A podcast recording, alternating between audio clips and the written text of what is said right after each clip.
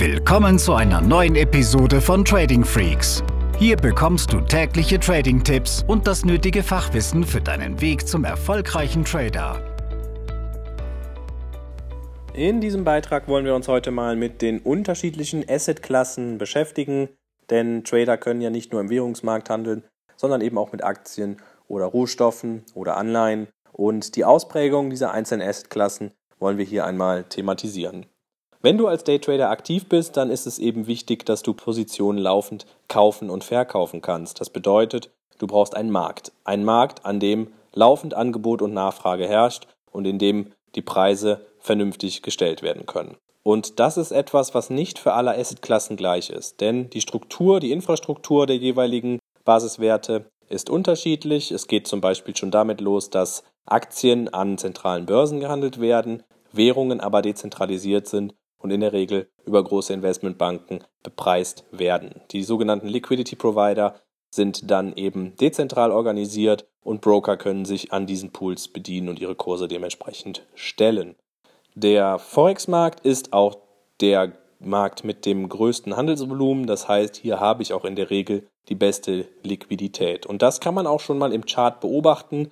Im Forex-Handel gibt es sehr, sehr selten Gaps, also Kurssprünge. Es gibt einen sauberen Handel, der 24 Stunden von montags bis freitags durchgehandelt wird. Es gibt nur gegen 23 Uhr deutscher Zeit eben einen Cut, an dem dann der Tageskurs eingebucht wird, beziehungsweise das Tagesergebnis und dann geht es auch schon weiter. Aber um 23 Uhr, das merkt man oft, werden die Broker für ein paar Minuten die Spreads anheben. Die Liquidität geht auch sehr zurück, denn es ist die Zeit, in der die USA oder der amerikanische Handel durch ist der europäische Handel sowieso schon längst, der gehört so gegen 17 bis 18 Uhr in der Regel auf und die Asiaten fangen erst dann auch wieder um 1 Uhr nachts an. Das heißt, die Zeitverschiebungen spielen ja durchaus eine Rolle, die Handelsplätze spielen eine Rolle im Forex-Handel. So ist es zum Beispiel so, dass in London der größte Handelsplatz ist und dort auch das meiste Volumen gehandelt wird. Und ähm, diese London-Session beginnt um 8 Uhr morgens deutscher Zeit oder auch mal, ja, wenn man so sieht, das meiste Volumen dann doch auch erst gegen 9 Uhr. Das sind eben Phasen, die ich berücksichtigen muss, wenn ich als Trader agiere, denn hier geht neues Volumen in den Markt und das bedeutet auch, dass ich oft Trendwechsel habe, die ich dann auch nutzen kann. Im Aktienmarkt ist es eben so, dass wir an Börsen handeln, wie zum Beispiel Xetra, Nasdaq und so weiter. Und dass wir hier natürlich auch feste Handelszeiten haben und dass wir über Nacht in der Regel keinen Handel haben. Es sei denn, eine Aktie kann dann auch in Asien verkauft oder gehandelt werden, aber das ist dann eben auch wieder mit einer anderen Gebührenstruktur verbunden. Das heißt dann aber auch, dadurch, dass es diese Pause gibt, dass es oft zu Gaps, also diesen Kurssprüngen kommt, wenn dann eben am nächsten Tag mit einem Gap Up oder Gap Down weiter gehandelt wird in den einzelnen Aktien. Was man beim Aktienhandel auch berücksichtigen muss, ist, dass das Volumen, also die Menge der Käufe und Verkäufe und ja, die Stückzahlen wesentlich geringer sind als das, was im Währungshandel passiert. Und das bedeutet, dass ich im Aktienhandel als Trader immer wieder mal mit einer Volatilität auch zu rechnen habe, die sehr einseitig sein kann. Also dann sprechen wir schon von einem starken Momentum.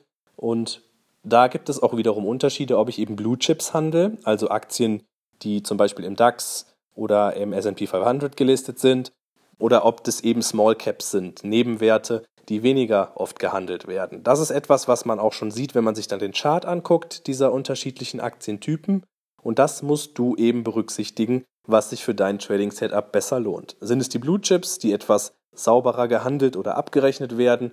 Oder hilft es dir sogar, wenn du Small Caps oder sogar Penny Stocks handelst, wo du eben auch mal in die Gefahr läufst, dass die Kurse in einer volatilen Phase nicht so sauber gestellt werden. Das kann sich dann positiv ausdrücken, in dem deine Gewinne sehr schnell sehr hoch sind oder aber du gar nicht verkaufen kannst oder aber auch im Verlustfall, wenn deine Handelsidee nicht aufgeht, das Ganze nochmal verschlimmert wird.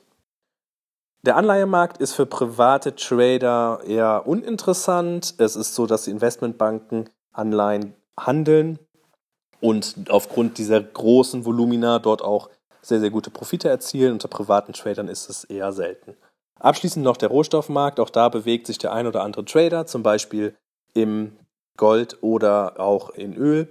Und das sind eben auch Rohstoffe, die eine ordentliche Liquidität bringen. Hier geht sehr, sehr viel auch über den Future-Handel und auch das kann sich lohnen. Also abschließend, das Fazit dieses Beitrags heute ist, wenn du erfolgreich traden willst, dann musst du dich auch schon mit der Infrastruktur der einzelnen Basiswerte beschäftigen.